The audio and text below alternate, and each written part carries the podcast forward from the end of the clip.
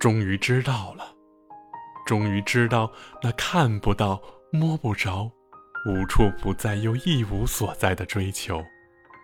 它以绝美的姿态出现在我最没能料到的时刻，是那单纯的不能再单纯的命运，是那么简单不能再简单的结构关系。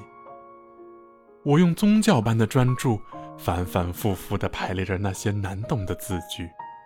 我用化石般的耐心去演绎现象世界的戏剧。我知道，你是我最初和最后的爱。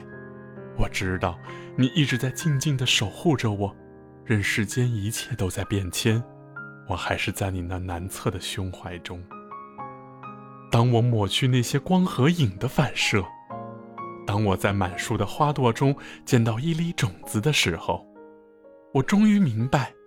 所有的时刻，你都没有将我抛弃。我只是那颗随风而出的种子，走在应约而来的时空聚合中。一路上，沉醉在柔风白云中，迷失在风雨丛林里。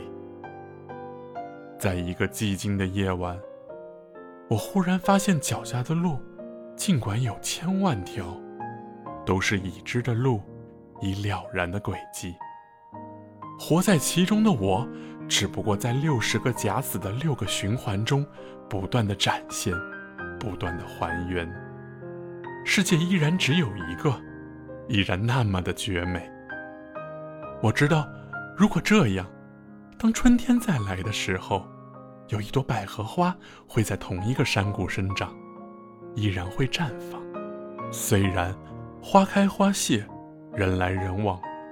然而，却没有人知道他曾有过的悲欢离合。